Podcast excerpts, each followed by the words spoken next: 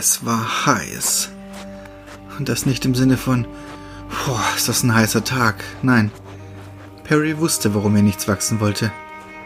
Als er die Wolfswälder verließ und die graue Wüste in Angriff nahm, kam er am Anfang gut voran. So etwa die ersten fünf Minuten. Danach war er drauf und dran, wieder umzudrehen und wieder in den kühlen, angenehmen Wald zu gehen. Doch er wollte Informationen und die Wölfe konnten ihm nicht helfen. Er musste nach Alcostazuna. Wie lange war er jetzt schon unterwegs? Er konnte es nicht sagen. Er hoffte nur, dass er es bald geschafft haben würde. Sein Mund war staubtrocken wie der Boden und er schwitzte nicht mehr. Dass dies nicht gut war, wusste er. Wasser musste her, und zwar schnell. Doch leider gab es hier laut den Informationen, die er hatte, kein Wasser. Aber zu seiner Freude tauchten am Horizont mehrere Windräder auf. Dies musste das Tal der tausend Winde sein, somit war er fast am Ziel. Das Tal der Winde war wirklich ein Tal. Perry schätzte, dass es so in etwa zehn Meter schräg bergab ging. Unten im Tal standen unzählige Windmühlen in verschiedenen Größen. Wer die wohl hier hingestellt hat, fragte er sich. Aus irgendeinem Grund wehte hier ein sehr heftiger Wind, wogegen es im Rest der Wüste fast windstill war. Zwar etwas merkwürdig, doch schließlich war er in einer anderen Welt. Hier schien es normal zu sein. Pause. Erstmal setzen und kurz den Wind genießen. Wieder zu Atem kommen. Trotz des Windes brannte die Sonne weiterhin unerbittlich. Er musste raus, brauchte Schatten und Wasser. Noch nie wollte er so dringend Wasser. Also weiter. Er drückte sich hoch. Plötzlich spritzte Sand hoch, und an der Stelle, an der er noch vor wenigen Augenblicken saß, ragte eine Klaue aus dem Sand. Gebannt starrte er auf das Ding, das sich da aus dem Sand schälte. Der Klaue folgte eine zweite. Dann folgte ein Kopf, in dem vier Augen saßen. Ein Maul mit unzähligen spitzen Zähnen war umgeben von vier spitzen, klauenartigen Fangzähnen. Ein gepanzerter Oberkörper schob sich hinterher, an dem zwei menschenähnliche Arme hingen, die halfen, das Ding aus dem Sand zu drücken. Dann folgten zwei Beine mit jeweils drei messerscharfen Krallen. Zuletzt folgte ein langer Skorpionschwanz mit einer furchterregenden Spitze, von der eine grünliche Flüssigkeit tropfte. Perry konnte seinen Blick nicht von dem Ding abwenden, welches jetzt in voller Größe vor ihm stand und ihn angeiferte.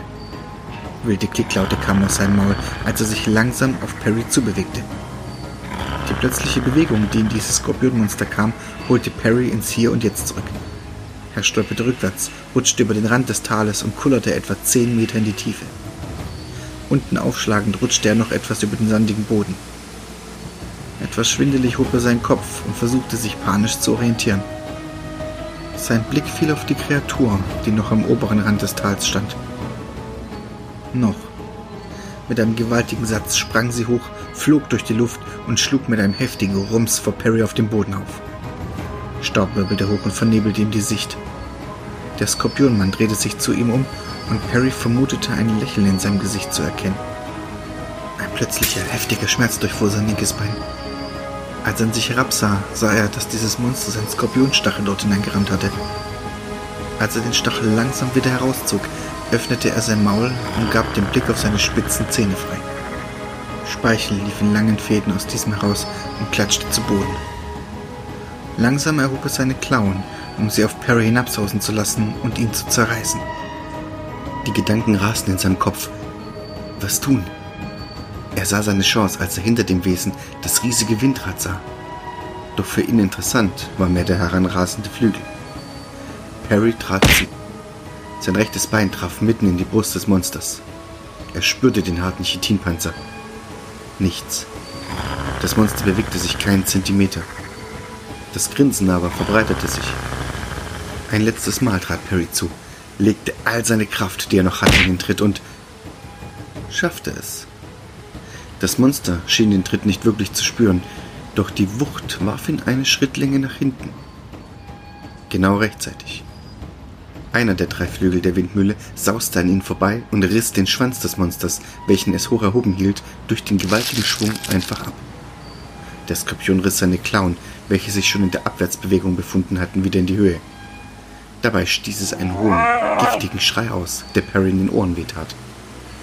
Er nutzte die Gelegenheit, sprang auf und knickte direkt wieder ein.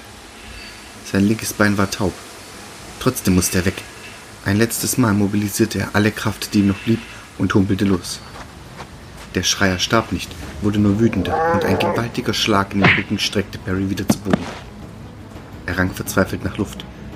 Verschwommen sah er vor sich etwas liegen, als sich plötzlich ein Schatten über ihn legte. Das Monster, jetzt richtig angepisst, stand über ihm. Perry griff nach dem etwas, das vor ihm lag, und bekam es zu fassen. Er erkannte nur, dass es ein Teil des Schwanzes war, welches dem Monster abgerissen wurde. Mit einem Ruck drehte er sich auf den Rücken, bäumte sich ein letztes Mal auf und stach zu. Den Kampf Chitinpanzer gegen Skorpionstachel gewann eindeutig der Stachel. Ohne großen Widerstand fuhr dieser in die Brust des Monsters, welches augenblicklich verstummte. Ungläubig blickte es an sich herunter und sackte dann auf die Knie. Die Klauenhände fielen schlaff herab und schließlich kippte der Oberkörper regungslos nach hinten weg. Fuck, meinte Perry nur und wollte vom besiegten Monster wegrutschen, schaffte es aber nicht. Verwundert und etwas panisch krempelte er beide Hosenbeine nach oben und sah, dass sich die Adern des linken Beines giftig grün verfärbt haben. Und nicht nur das. Das Gift des Skorpions hatte sich auf das rechte Bein ausgeweitet und arbeitete sich über die Hüfte nach oben. Bald würde es sich im gesamten Körper verteilt haben. Würde es ihn nur lähmen oder noch Schlimmeres? Das Flacher. Er griff in seine Hosentasche, in welche er die Blätter des seltsamen Krautes gesteckt hatte, und zog es heraus. Wussten diese Wölfe etwa, dass er hier auf eines dieser Monster treffen würde? Na klar, warum sonst sollten sie ihm ein Heilkraut auf dem Weg durch eine Wüste mitgeben? Hastig steckte er sich alle Blätter in den Mund und begann dann heftig darauf rumzukauen. Die Lähmung griff bereits auf seine Hände über. Es schmeckt etwas bitter, aber gleichzeitig hatte es eine angenehme Schärfe. Schwindel überkam ihn, und während er nach hinten kippte, fielen ihm auch schon die Augen zu. Als er irgendwann wieder erwachte, war er kurz orientierungslos. Dann fiel ihm aber wieder ein, wo er war. Und er konnte sich sogar wieder bewegen. Ob es jetzt am Flara lag oder das Gift nur eine kurze Zeit lähmte, wusste er nicht. Allerdings war auch die Einstichstelle des Skorpionsstachels fast nicht mehr zu sehen. Der Skorpion! Er fuhr hoch und sah sich um. Immer noch lag er in der Nähe der Windmühle und immer noch stand die Sonne hoch am Himmel. Oder hatte er die ganze Nacht hier gelegen? Kein Skorpion. Wo war die Leiche? Das einzigste, was er fand, war der obere Teil des Skorpionstachels.